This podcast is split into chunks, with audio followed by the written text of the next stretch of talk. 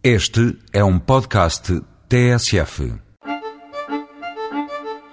Na freguesia de Alfazeirão, Conselho de Alcobaça, perto de São Martinho do Porto, descobrimos um dos grandes ícones da doçaria da Costa da Prata. O pão de ló de Alfazeirão teve a sua receita original no Mosteiro de Cós, em Alcobaça, pelas sábias mãos das freiras de Cister. A sua fama percorreu os confins da esfera azul, chegando ao Japão no século XVI pelas mãos dos missionários. Hoje, na Terra do Sol Nascente, há até uma receita própria inspirada no nosso pão de ló.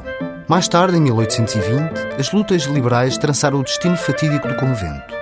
Fugidas das turbas revolucionárias, as freiras levam a receita para a aldeia pescatória de Alfazeirão, onde ensinaram às senhoras da terra os segredos do seu pão de ló.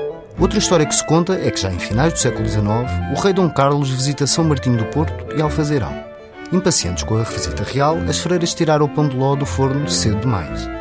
Mas o erro revelou que assim o pão de ló ficava até melhor do que o original.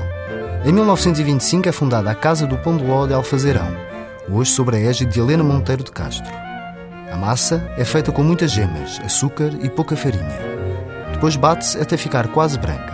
Verte-se a massa numa forma e vai ao forno. O segredo está na cozedura, para que o pão de ló fique fofinho, cremoso, mas sem ficar cru. No rol de ingredientes não se encontra qualquer tipo de conservantes, devendo este ser consumido até 4 dias depois do fabrico.